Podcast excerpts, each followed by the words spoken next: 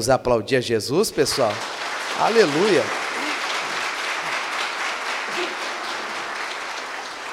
Vamos à mensagem principal. Abra sua Bíblia em João, capítulo 4.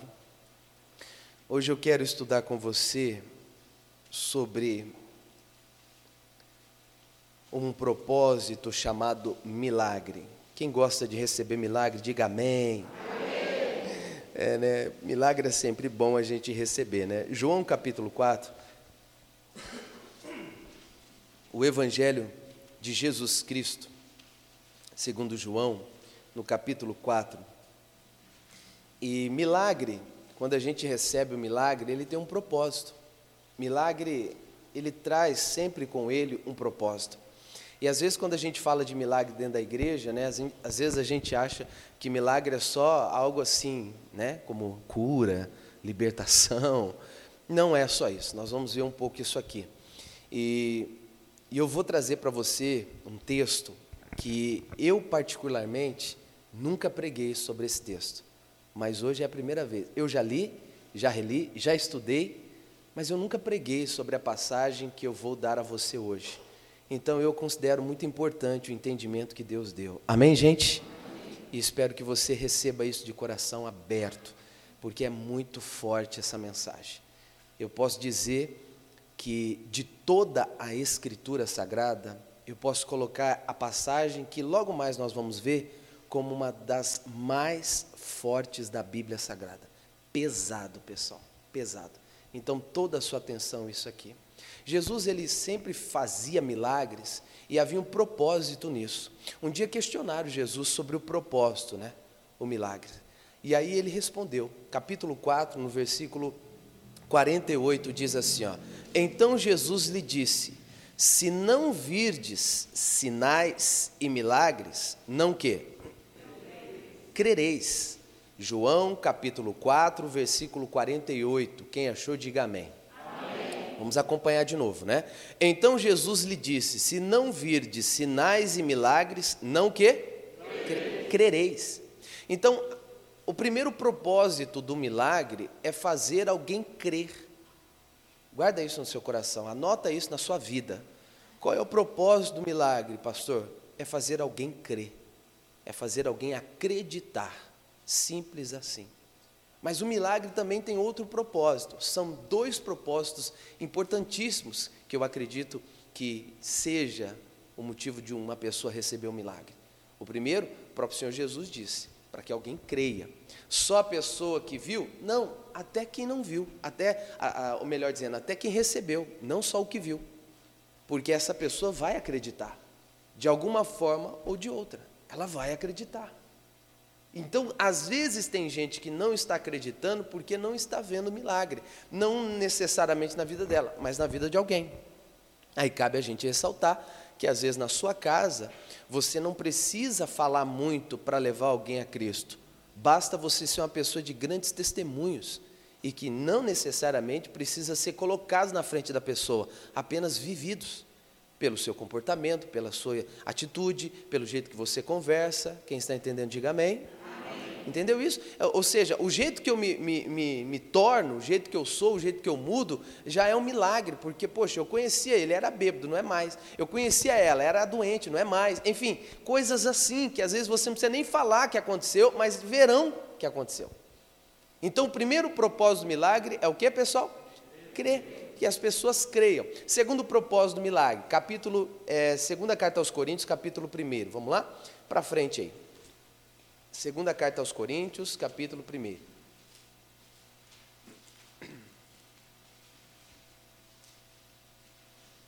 Segunda carta aos Coríntios, capítulo 1, versículo 3. É muito, muito importante essa mensagem, pessoal, porque isso vai te ajudar demais. Segura esse entendimento. Sinta-se uma pessoa privilegiada por estar aqui hoje. Amém, gente? Deus quer te ensinar coisas grandes. Segunda carta aos Coríntios, capítulo 1, versículo 3. Diz assim: Bendito seja o Deus e Pai de nosso Senhor Jesus Cristo, o Pai das misericórdias e o Deus de toda o quê? Opa, de todo o quê? Então Deus é o Deus de toda consolação. Digam aleluia, pessoal. Deus pode consolar qualquer pessoa. Deus pode consolar qualquer pessoa. Agora é a hora que você fala o amém. amém. Deus pode consolar qualquer pessoa. Amém. Entende?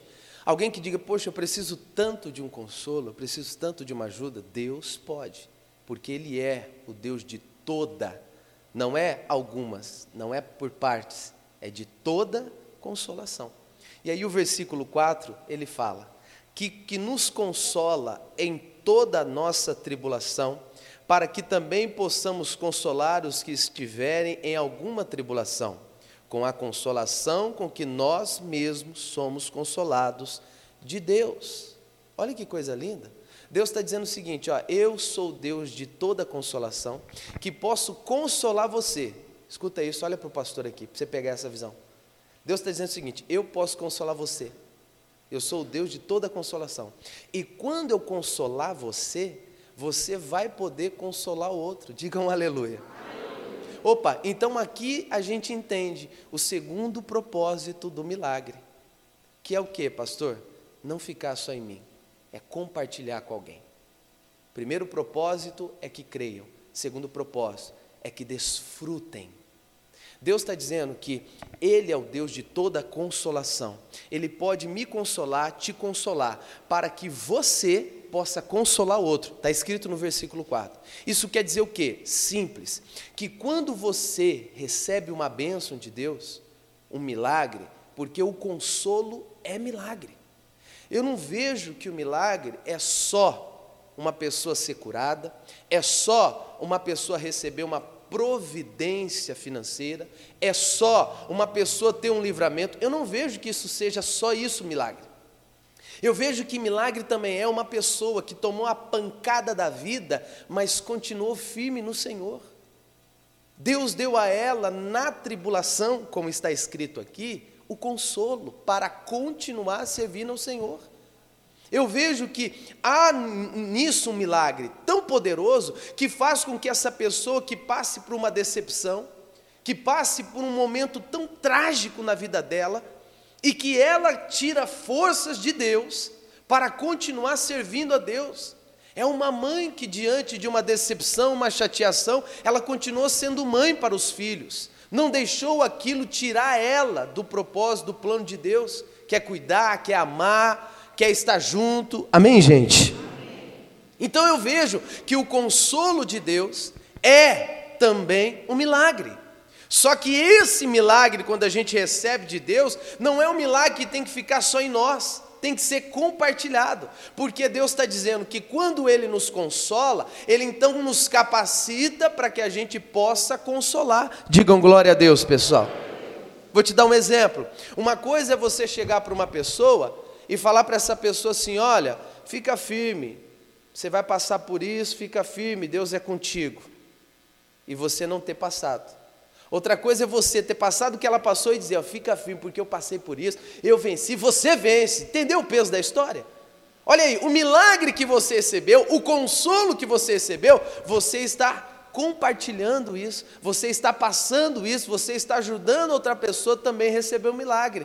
Quem entendeu, diga glória a Deus. Primeiro propósito do milagre é fazer alguém crer. Segundo propósito do milagre é para que outros também desfrutem. Eu posso ser consolado, e essa consolação, versículo 4 diz: que nos consola em toda a nossa tribulação. Olha aí, ó, para que também possamos consolar os que estiverem em alguma o quê? Tribulação. Eu passei por momentos difíceis, ou seja, Deus fez um milagre na minha vida dando forças para mim. Olha, isso é um milagre. Não me deixou desviar, não me deixou esmurecer, não me deixou sair do plano. Ou seja, Ele fez um milagre, o consolo é um milagre. Porém, esse milagre me deu o, o, o diploma, me deu o PHD, para que eu possa ajudar outras pessoas também a passarem por esse, por esse momento difícil, por essa tribulação. É por isso que na galeria dos heróis da fé, em Hebreus 11 fala sobre isso. Tiraram forças do nada, né? Isso significa que, mesmo numa tribulação que você está passando, Deus te consolando faz de você uma pessoa apta, capaz de ajudar outras pessoas quando estiverem passando o mesmo problema. Simples assim. Se você passou uma dificuldade, Deus te deu a força, Deus fez um milagre em você. Te, te, te colocou de pé no meio de uma tribulação e fez você capaz de ajudar outra pessoa para que você coloque outra pessoa de pé também. Quem entendeu, diga glória a Deus. É bonito isso, não é? Então vamos aplaudir a Jesus bem forte.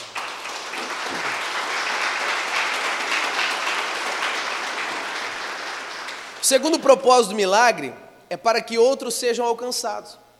O propósito de ter é dar.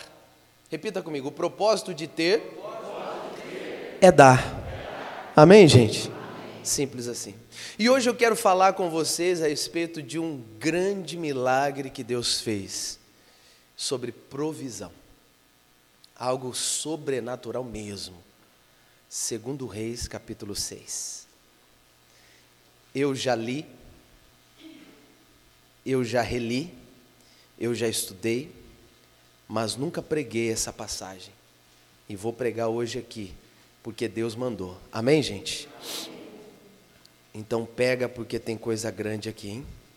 Segundo Reis, capítulo meia dúzia. Segundo Reis, capítulo meia dúzia.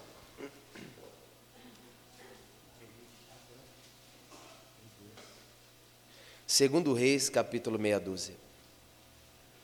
É verdade que essa passagem que a gente vai estudar hoje é uma passagem que não é comum. É uma passagem que não é. Estão me ouvindo bem, pessoal? Amém? É uma passagem que não é comum de você ouvir mensagens dela, pregações dela. Talvez você nem tenha lido essa passagem já. Talvez você nem tenha sequer passado por isso e percebido. Mas é uma passagem muito pesada, muito forte, muito séria. E que Deus ele fez um milagre aqui, e você vai ver o motivo dessa mensagem, porque se há um propósito no milagre, hoje eu tenho que descobrir que o primeiro é crer, e outros também vão crer. O segundo é que não fique só em mim, que outros também recebam. Amém, gente?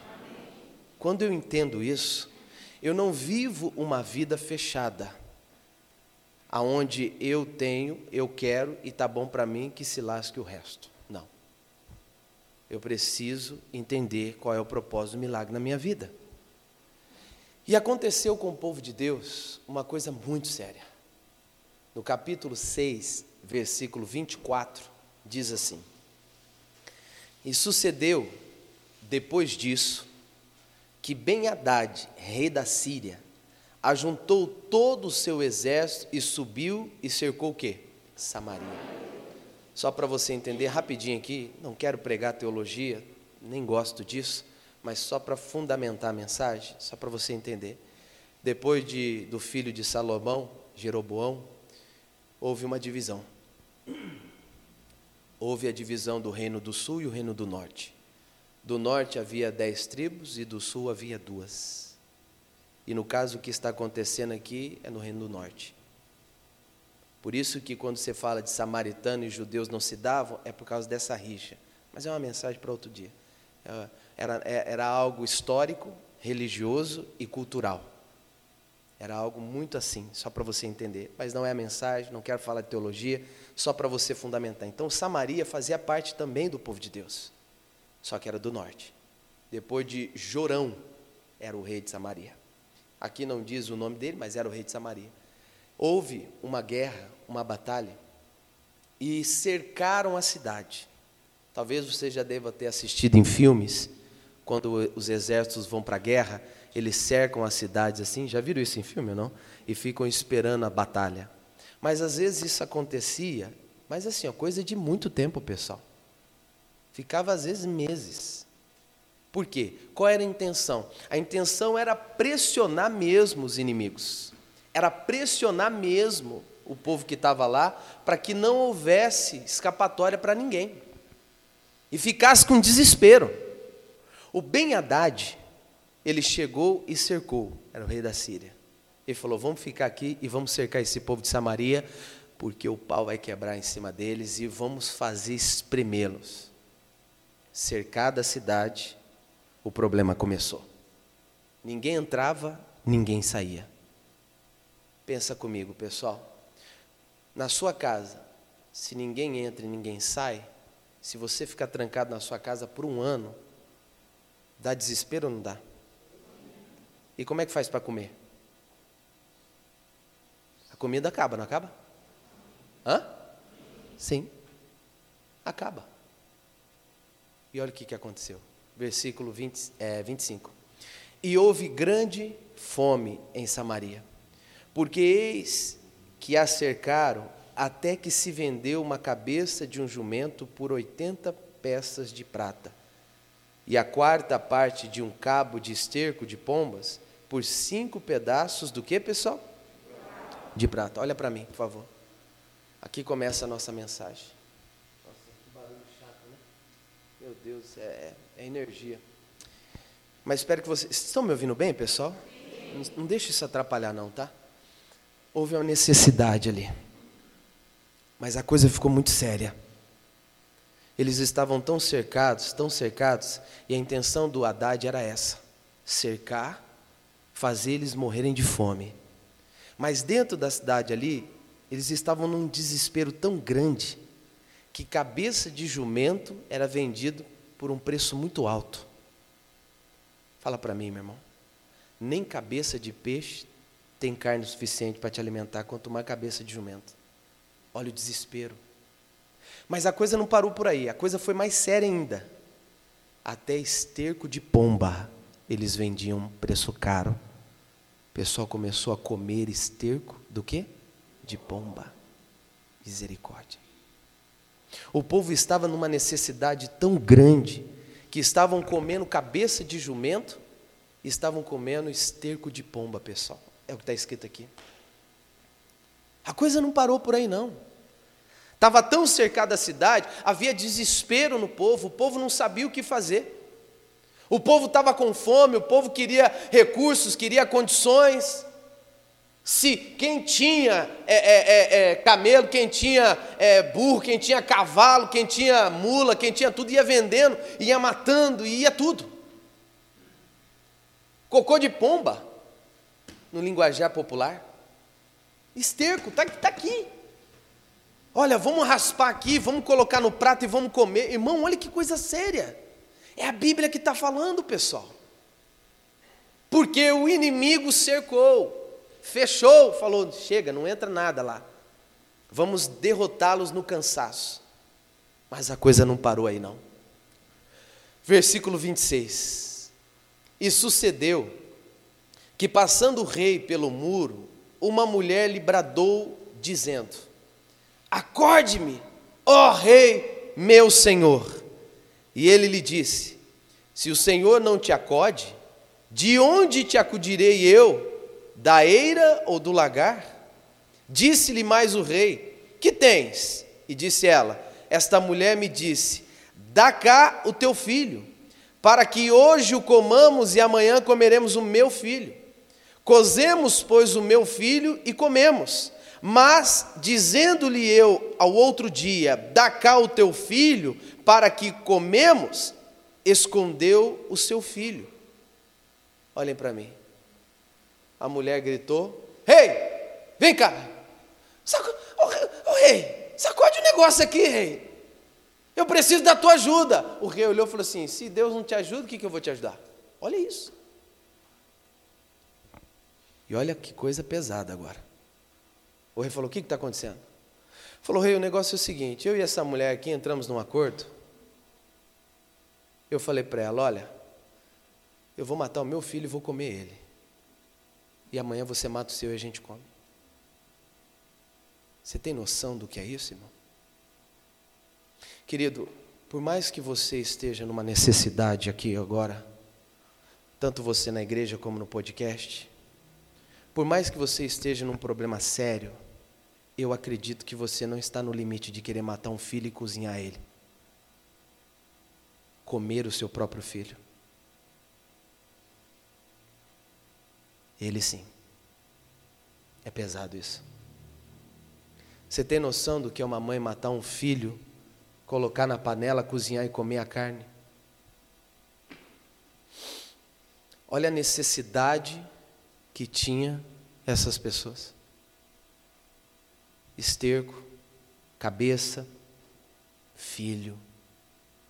Não dá para imaginar uma mãe matando um filho, pondo na panela para comer. Ela chegou para o rei e falou assim: Olha, rei, deixa eu falar um negócio aqui. Eu matei o meu filho, a gente comeu meu filho ontem, hoje que eu quero comer o filho dela, ela não quer matar. Olha isso! Meu irmão, olha que loucura! Eu acredito que não tem uma pessoa aqui na igreja que esteja passando uma necessidade dessa, dessa magnitude. Por mais difícil que você esteja financeiramente, ou na necessidade, duvido que passe no seu coração uma vontade de matar alguém para cozinhar. E olha esse povo, pessoal. A batalha que eles estavam enfrentando fora e dentro. Matou o filho. Ela disse: Olha, eu quis, eu quis. Eu matei meu filho, a gente comeu, agora ela quer esconder o dela. Gente, gente, gente, gente. Não dá nem para imaginar. A Bíblia não diz a idade do menino, mas vamos supor que seja do tamanho da, da Manu, que está ali no colo da Juliana, filha do Rocha. Rocha, dá para imaginar isso? Rocha? Não dá, irmão. Pegar a Manu, meu Deus, bonitinha, bochechudinha. né, Manu? A Manu lá assistindo o culto lá. Olha que coisa linda. Olha lá. Não tem, não tem noção, gente. Você teria coragem disso? Hã? Olha o nível de desespero. O rei então rasgou as vestes. Versículo seguinte. Paciência aqui, porque nós vamos precisar ler para você poder entender. Versículo 27. Ele disse: Se o Senhor. É, 28, perdão. Disse-lhe mais o rei: Que tens? E ela disse: Esta mulher me disse: Dá cá o teu filho, para que, há, para que hoje o comamos e amanhã comeremos o meu filho. Cozemos, pois, o meu filho e comemos. Meu Deus. Mas, dizendo-lhe eu ao outro dia: Dá cá o teu filho, para que comamos, escondeu o seu filho. E sucedeu que, ouvindo o rei as palavras desta mulher, rasgou as suas vestes e ia passando pelo muro. E o povo viu que trazia silício, quer dizer, sacos de pano, né? É, por dentro sobre a sua carne. E disse: Assim me faça Deus e outro tanto, se a cabeça de Eliseu filho de Safate, hoje ficar sobre ele. Olha para mim, por favor. Acontece até hoje isso. O que, pastor Mário? Matar filho? Não, está amarrado. Em nome de Jesus. Amém, gente? É isso. Acontece ainda hoje de sempre procurarmos um culpado pelos nossos problemas. Era o reino dele, era a cidade dele. E sabem quem que ele pôs a culpa? No profeta. Os anos se passam, as épocas se passam e o ser humano continua com a mesma prática, querendo arrumar culpado pelos seus problemas. A culpa é do pastor, a culpa é da igreja. Não, não, não, a culpa é do prefeito, a culpa é do presidente, a culpa é do fulano, do ciclano. É do meu patrão, é meu patrão, meu patrão. Eu estou passando necessidade por causa do meu patrão de fato, de verdade é que, por causa de muita gente assim, às vezes há, um, há certos problemas. Mas você entende o que, que tinha a ver o Eliseu? Quem, o que, que tinha a ver o profeta? O que, que tinha a ver o homem de Deus? Mas o rei estava tão revoltado que ele falou assim: é, essa, o que está acontecendo aqui ó, é culpa do, do, do cara lá. Olha só. Eu só estou passando essa necessidade por causa do Eliseu. Ah, mas ó, se amanhã, estas horas, 24 horas, hein? Se a cabeça dele não estiver fora do pescoço. Olha o que, que o cara falou, pessoal. Ele se desesperou por causa daquela situação, mãe matando o filho para comer. Misericórdia. Que necessidade é essa? Mas essa revolta toda contra o Eliseu não era por causa do Eliseu, era por causa dele. Escuta isso. Existem coisas na sua vida que não vão acontecer se você não estiver na presença de Deus. Não era de agora que os filhos de Israel faziam mal aos olhos do Senhor. Sabe, nós não queremos obedecer a Deus e depois queremos pôr um culpado porque não obedecemos a Deus. Nós não queremos fazer a vontade de Deus, nós não queremos ouvir a Deus e depois queremos arrumar culpado pela necessidade. Queremos apontar o dedo, queremos dizer que a culpa é do fulano, do ciclano, sendo que nós é que deixamos de fazer a vontade de Deus. Eu estava falando para o Renan na sexta-feira aqui, falei, Renan, se aqui na igreja você ficar, o trem te pega. Não foi isso, Renan, que eu falei para você? O trem vai te pegar se você ficar aqui na igreja? Ele falou, não, pastor. Falei, por quê? Porque você precisa estar na linha do trem. Não é isso, pessoal? Falei pro, estava conversando com o Renan, falei para o Renan. Eu falei, é exatamente isso que a gente tem que fazer na vida, é ficar na linha de Deus, porque então Deuteronômio 28 vai se cumprir. As bênçãos nos alcançarão. Digam glória a Deus. Quem pegou aí, diga amém. amém.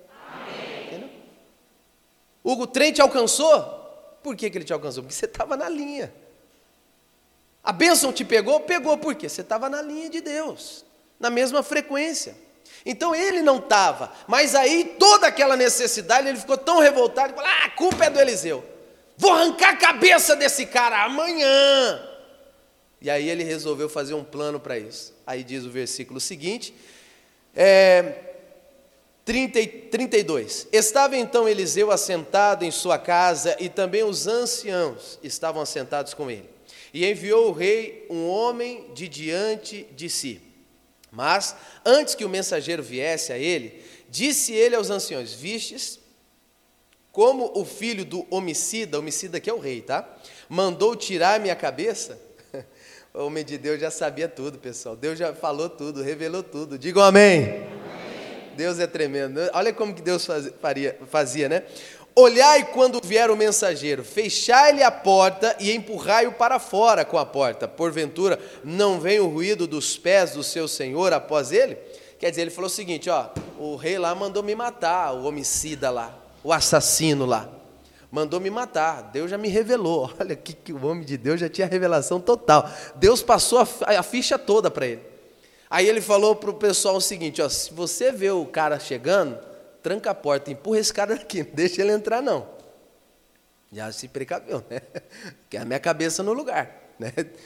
E aí diz o versículo seguinte, vamos continuar, 33. E estando ele ainda falando com eles, eis que o mensageiro descia a ele, e disse o rei: Eis que este mal vem de quem que ele falou? Opa, de quem? Do Senhor. do Senhor. Que mais, pois, esperaria do Senhor? Olha isso. O rei estava tão perturbado, endemoniado, que ele falou o seguinte: é, esse mal veio de Deus. Também não espero mais nada desse Deus. Você conhece alguém assim, né? Não faz o que Deus quer, não muda como Deus quer, não serve como Deus quer, e põe a culpa em Deus, e aí diz: né, não quero mais saber de Deus, não, não espero mais nada de Deus. Meu Deus já chegou gritando: Este mal veio de Deus. Não espero mais nada deste Deus. Olha o que, que o rei estava falando para o profeta. Aí o profeta, capítulo 7, versículo 1. Então disse Eliseu, aí começa. Aqui começa o milagre. Então disse Eliseu: Ouvi a palavra de quem, igreja? Então, a partir de agora, o que você vai ler não foi da boca de homem, foi da boca do Senhor. O Eliseu gritou e disse: Ouvi a palavra do Senhor. Olha isso. Assim diz o Senhor: amanhã, quase a este tempo, uma medida de farinha haverá por um ciclo e duas medidas de cevada por um ciclo. A porta de Samaria. Digam glória a Deus. Glória a Deus. Olha para mim ele estava profetizando abundância. Quem recebe essa bênção, diga amém. amém. Deus disse: amanhã, 24 horas, amanhã, vai ter abundância na porta de Samaria. Aleluia. Aqui começou o milagre. Só que, olha o que diz o versículo 2: Porém, um capitão em cuja mão o rei se encostava, ou seja, confiava, respondeu ao homem de Deus e disse: Eis que, ainda que o Senhor fizesse janelas no céu, poder-se-ia fazer isso? E ele disse: Olha o que, que o Eliseu disse: Eis que o verás com os teus olhos, porém daí não comerás. Olhem para mim, por favor. Aqui começa uma grande obra de Deus. Amém, gente? O texto é bonito quando o profeta fala a palavra de Deus dizendo que haveria abundância. E de fato, quando a gente recebe uma palavra, uma profecia de abundância, alegra mesmo o nosso coração, a gente fala amém, a gente aplaude a Jesus, a gente dá glória a Deus. Mas eu sei que diante de uma necessidade que a pessoa está passando, é difícil essa pessoa acreditar, como aconteceu com esse capitão. Escuta isso. O profeta disse: amanhã, a estas horas, vai ter tanta comida, vai ser abundante o negócio.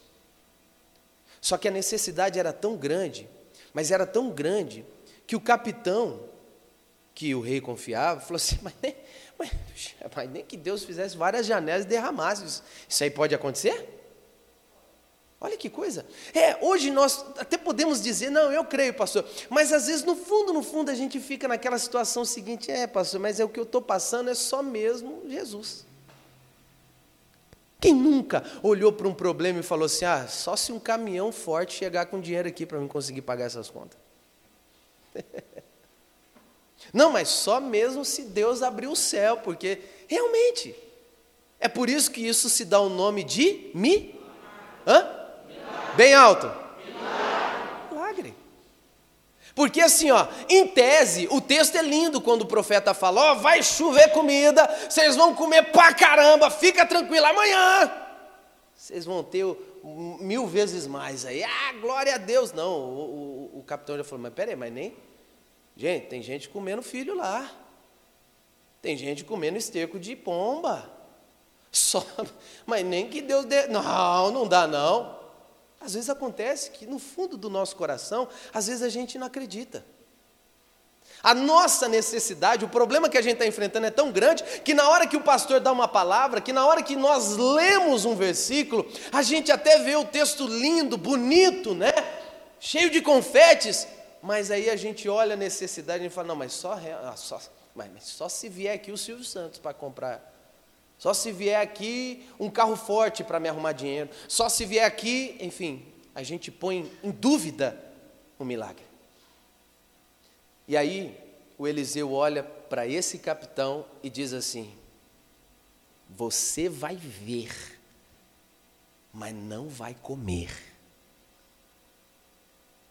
Requisito principal para quem quer receber milagre: você precisa crer na palavra de Deus. Amém, gente? Amém. Jesus disse: Se creres, verás a glória de Deus. Requisito é crer na palavra de Deus. O capitão não creu. Não interessa qual é a sua necessidade, não interessa qual é o problema. Se Deus disse que vai fazer, Ele vai fazer. Mas, pastor, só se aparecer aqui um carro forte, querido, nem que for o carro forte. Mas se Deus diz que vai fazer, Ele vai fazer. A provisão de Deus é inexplicável. Por isso que milagre, milagre, não se explica, milagre se vive. Não interessa o que Deus vai fazer, Ele diz que vai fazer. E creio que vai fazer. Amém, gente? Mas o capitão sabia, tem gente lá comendo esterco de pombo, tem gente comendo cabeça de cavalo, tem gente lá matando filho, comendo filho. Não acredito, só se Deus fizer furos no céu e derramar. Aí o profeta diz: porque você duvidou, você vai ver e não vai comer. E acontece isso hoje.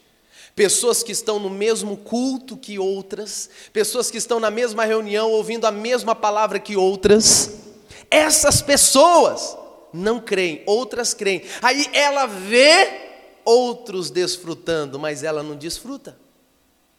Ela vê outros recebendo, mas ela não recebe. Por quê? Porque precisa ter um requisito principal, que é crer na palavra que Deus te deu. A palavra que Deus lançou no seu coração, meu irmão, não é história da corochinha, não é palavra de homem, É a palavra de Deus. Se Deus falou que vai fazer alguma coisa, ele vai fazer. Mas o capitão não acreditou, porque a necessidade era grande. Às vezes não queremos acreditar, porque o problema que estamos passando é gigantesco. A minha dívida é muito alta, meu irmão. Meu irmão, se você se você der para Deus um momento de fé e crer, você vai ver o que Deus vai fazer. Deus vai te dar a condição, Deus vai fazer fechar negócio, eu não sei, mas a providência chegará. Digam glória a Deus. Porém, se você duvidar, você vê outros recebendo e você não, não, não recebe, não desfruta.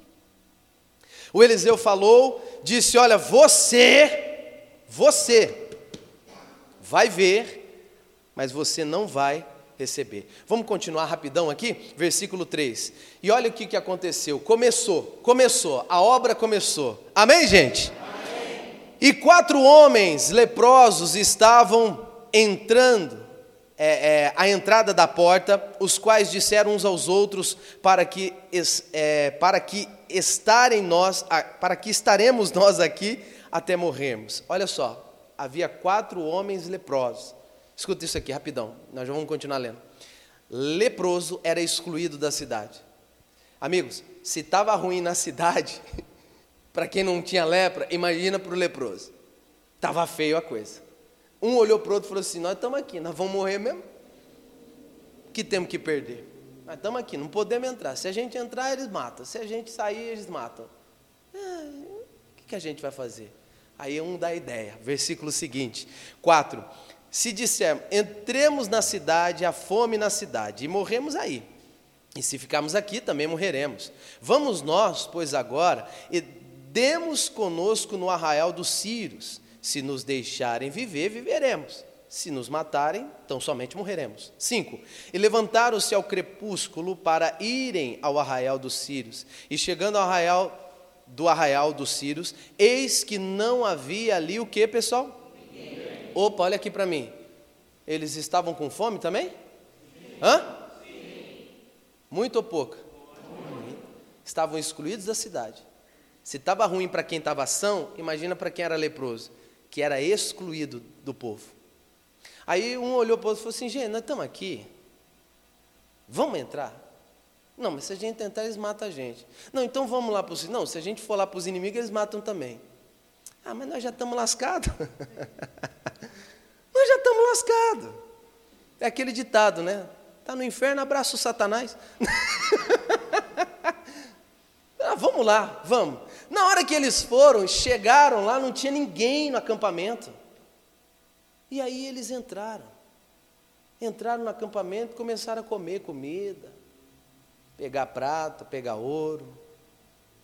Comeram, mas comeram se fartaram da comida, beberam vinho, comeram pão, comeram carne, saiu de uma tenda, foi em outra tenda, não tinha ninguém também, comeram. É tipo mercado, pessoal. Você vai num, você pega tudo, sai dali, vai em outro, pega tudo, tudo de graça, farto e tal. E vai daqui, vai dali. O Uber, o Uber Eats chegou, veio, veio e comeram tudo junto. Foi uma festa. E aí, não tinha ninguém. O versículo 6 diz assim: Porque o Senhor fizera ouvir no arraial dos Círios ruído de carros e ruído de cavalos, como o ruído de um grande exército, de maneira que disseram uns aos outros: Eis que o rei de Israel alugou contra nós os reis dos heteus e os reis dos egípcios para virem contra nós. Pelo que se levantaram e fugiram no crepúsculo, e deixaram as suas tendas, e os seus cavalos, e os seus jumentos, e o arraial como estava, e fugiram para salvarem a sua vida. 8. Chegando, pois, estes leprosos à entrada do arraial, entraram numa tenda, e comeram, e beberam, e tomaram dali prata e ouro, e vestes, e foram, e os esconderam. Então voltaram e entraram em outra tenda, e dali também tomaram algumas coisas, e as esconderam. Digam glória a Deus, pessoal. Os leprosos, escuta isso, para a gente poder encerrar. A mensagem está aqui. Os leprosos saíram, cada passo deles era como se fosse um exército inimigo. Amém, gente? Deus começou a operar um milagre. Fez o povo, os sírios, os inimigos, fugirem e deixarem tudo para trás. E olha que interessante. Um milagre estava acontecendo naquele lugar, através de pessoas leprosas. Digam glória a Deus. Eles entraram numa tenda, comeram, beberam, como eu falei. Entraram na outra, pegaram prata, pegaram ouro. É tudo nosso, está tudo liberado, não tem ninguém aqui mesmo, é tudo meu. Comeram, comeram, se fartaram. Era um milagre ou não era? Sim. Grande ou pequeno? Gigantesco. Amém, gente? Mas lá na cidade ninguém sabia. Só os quatro sabiam. Quatro leprosos. Ninguém sabia que os inimigos tinham ido embora. Ninguém sabia que tinha comida adoidado. Ninguém sabia que ali havia o recurso dado por Deus. Até que um dos leprosos disse assim, versículo 9: Então disseram uns para os outros: Não fazemos bem. Este dia é dia de boas novas. E nos calamos. Se esperarmos até a luz da manhã, algum mal nos sobrevirá. Pelo que agora vamos e anunciemos a casa de quem? Do... Qual que é o propósito do milagre, pessoal? Primeiro, é crer. O segundo, o segundo propósito do milagre, que eu acredito que é principal, é uma das coisas principais, é que outras pessoas sejam alcançadas também. Escuta o que eu vou te falar, para a gente poder encerrar. Deus fez um grande milagre e trouxe uma grande providência, mas os leprosos disseram: é dia de boas novas, que este milagre não fique aqui. Vamos anunciar. Vamos levar ao rei. Vamos falar para eles. Nós não estamos fazendo bem. Tem gente que é assim, se tá bom para ele, que se lasque os outros. Se Deus fez para ele, problema de, de quem não, Deus não fez. Primeiro propósito do milagre é crer, para que as pessoas creiam. O segundo propósito do milagre é para que outras pessoas sejam alcançadas.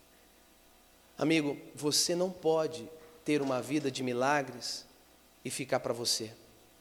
Isso tem que ser compartilhado. Isso tem que ser levado, passado adiante. A vida não pode ir em torno do seu umbigo. A vida não pode estar em torno da sua própria vida. Por quê, pastor?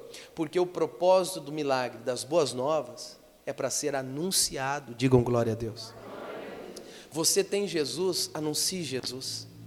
Você tem a salvação, anuncie a salvação. Você tem a cura, anuncie a cura. Você tem o livramento, anuncie o livramento. Você tem a provisão de comida, anuncie a provisão de comida. Não fique para você. Como eu disse no início da mensagem, o propósito de ter é dar. Aqueles leprosos comeram, se fartaram, estava já cheio de dinheiro, comida, a trocar as roupas, estavam bonitos. E um disse: Gente, a gente não está bem, não. É dia, é dia de boa notícia. Vamos avisar o pessoal, vamos falar com o pessoal. E eles foram, pessoal. Avisaram, anunciaram, ninguém acreditou. Ora, também é difícil, quatro leprosos, a gente não vê. Chega gritando, falando que não tem ninguém lá dos inimigos e tem comida para dar, vender e emprestar. Aí mandaram soldados lá para verificar, e era verdade, eles comeram também e voltaram correndo, gritando: Gente, os leprosos falou, é verdade, não tem inimigo mais não, tem muita comida lá. Nisso veio a galera toda. Falou: Vamos nos fartar. E aí, sabe o que aconteceu? Para a gente encerrar, o versículo 16 diz: Então saiu o povo e saqueou o arraial dos Círios, e havia uma medida de farinha por um ciclo, e duas medidas de cevada por um ciclo, conforme a palavra de quem? Se cumpriu ou não? Sim. Digam glória a Deus. Glória a Deus. Lembra do capitão? Olha o que, aconteceu com ele. 17. E pusera o rei à porta o capitão, em cuja mão se encostava. E o povo atropelou na porta, e ele o quê? Como falara o homem de Deus, o que falou quando o rei descera a ele. Digam glória a Deus. Deixa eu falar para você, hoje você vai receber uma bênção, mas é para você também abençoar.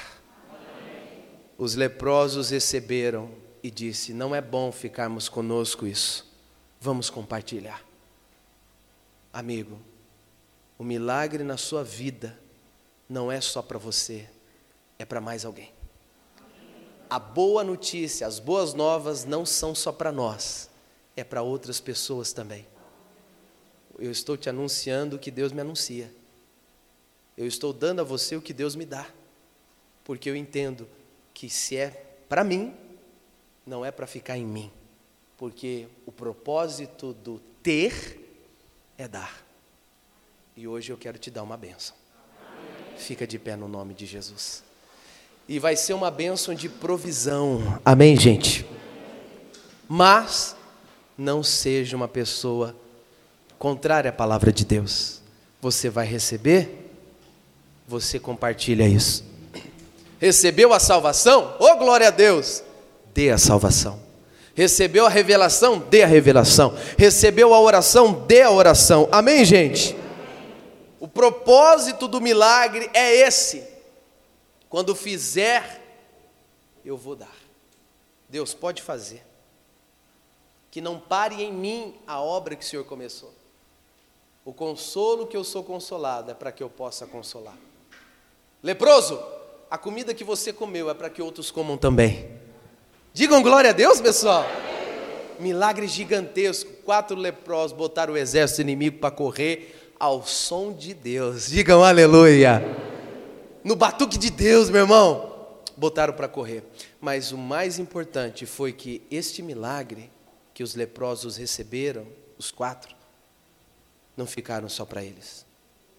Eles voltaram e compartilharam, anunciaram as maravilhas. Esse é o propósito de Deus te abençoar. É para que você também abençoe. Amém, gente? Amém. Eu quero abençoar você e quero dar a você uma bênção de provisão. Quer receber isso ou não? Coloque a mão no seu coração, feche os teus olhos. Liga o seu pensamento em Deus agora. O milagre não pode parar em você. Não é bom você guardar as boas novas, ficar só para você. Elas precisam ser compartilhadas. Você pode ajudar muita gente através daquilo que Deus faz na sua vida. A libertação, a cura, a restauração, o entendimento. E é por isso que eu vou te abençoar agora. E assim como diz o Senhor, através da boca do Eliseu, assim dirá o Senhor através da minha boca nessa hora.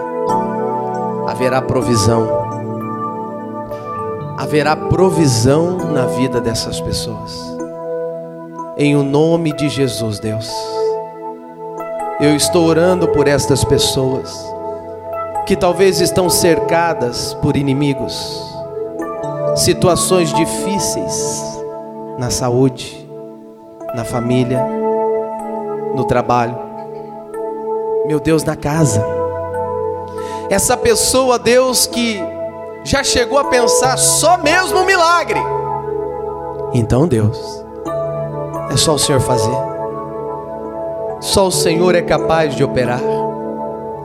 E como homem de Deus nessa hora, eu quero abençoar essas pessoas. Que haja provisão na casa, na família. Que haja provisão, meu Deus, na vida financeira que haja provisão na saúde, que haja provisão no relacionamento, que haja provisão na casa do filho, na casa da filha, que haja provisão na casa da sogra, do sogro, que haja provisão, meu Deus, em todas as áreas da vida dessa pessoa. Meu Deus, eu venho orar por estas pessoas e venho pedir ao Senhor que comece a obra. Ah, Jesus, que o Senhor entre com a provisão que não haja dúvidas de milagres, que não haja receios de milagres, que não sejam como o capitão que duvidou, mas que sejam, meu Deus, crentes nessa palavra, que haja provisão. Oh, meu Deus, que o milagre que esta pessoa tanto precisa aconteça e que não pare só nela.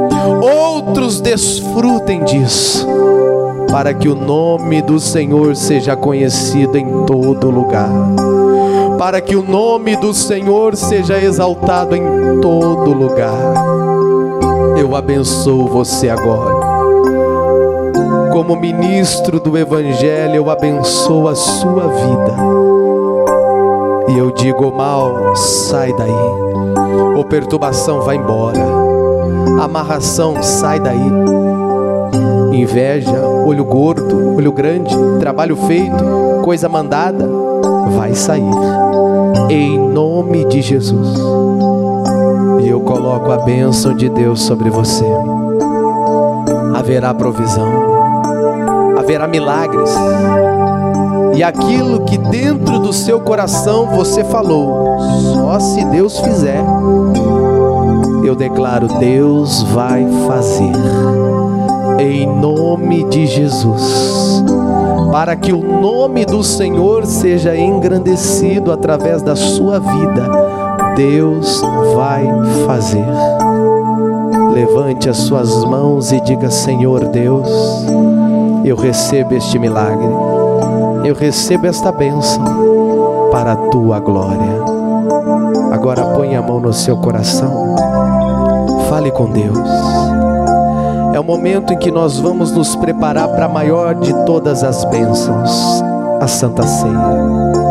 Oh Jesus, nós temos a palavra, nós temos, meu Deus, a mensagem, e o que nós queremos agora, Senhor, é a salvação é a maior de todas as bênçãos, Deus. E nós sabemos que a alegria da salvação ela é diferente da alegria do mundo. Nós sabemos que a alegria da salvação ela é diferente da alegria do mundo, Deus. A alegria da salvação ela não é tirada com desafios, perseguições. A alegria da salvação, Deus, ela é contínua. E é essa alegria, Deus, que nós queremos no nosso coração.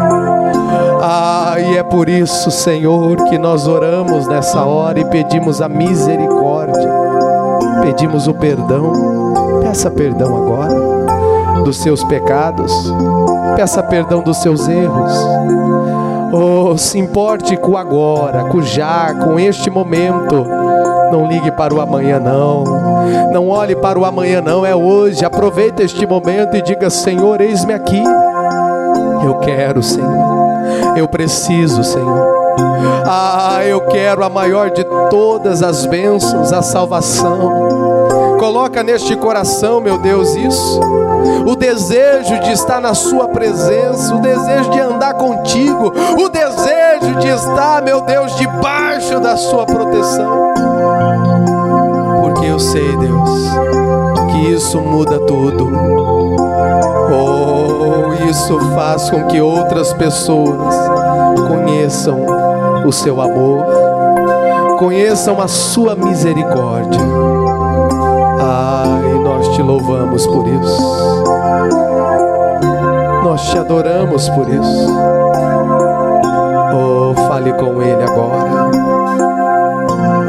rasga o seu coração e diga Deus: lava-me, purifica-me, santifica-me, Senhor, em nome de Jesus. sendo liberada. Sou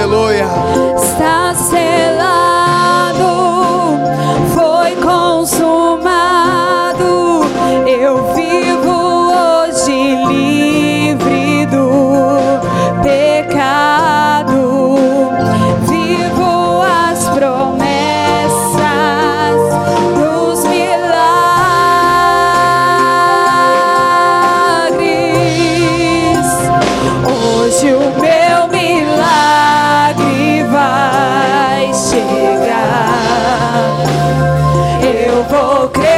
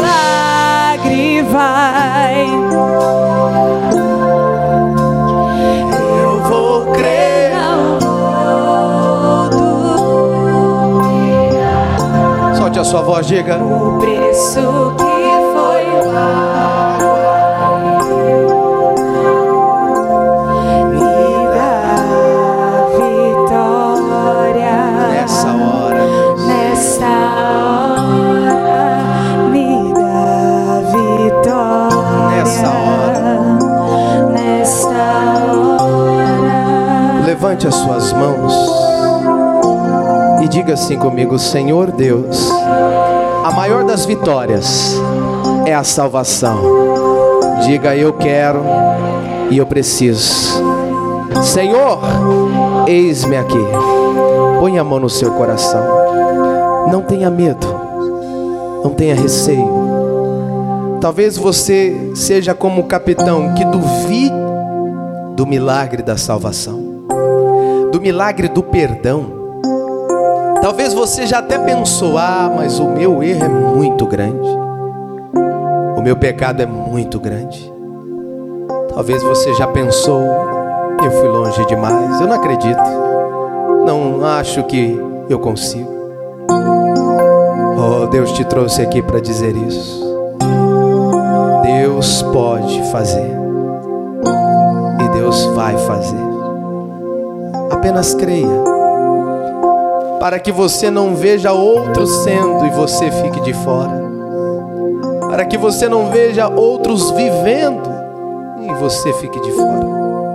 Creia, ninguém vai longe demais aonde o Senhor não pode alcançar. Creia. Oh Jesus, queremos a misericórdia, queremos o perdão. Desça, Senhor, neste lugar. Lava-nos, Senhor. Purifica-nos, Senhor. Santifica-nos agora. Você que deseja, você que quer ver o milagre de Deus acontecer, a salvação de Deus acontecer, hoje, agora, diga comigo, Senhor Deus, eu te peço o perdão dos pecados conscientes e inconscientes, de ação e omissão. Diga, Pai, lava-me, purifica-me no sangue de Jesus. Eu te peço, perdoa-me em nome de Jesus. Deixa o pastor orar agora, meu Deus, que esta seja a oração da providência. Aquele capitão não acreditou, Deus, que poderia ter a salvação, que poderia ter o milagre para aquele lugar.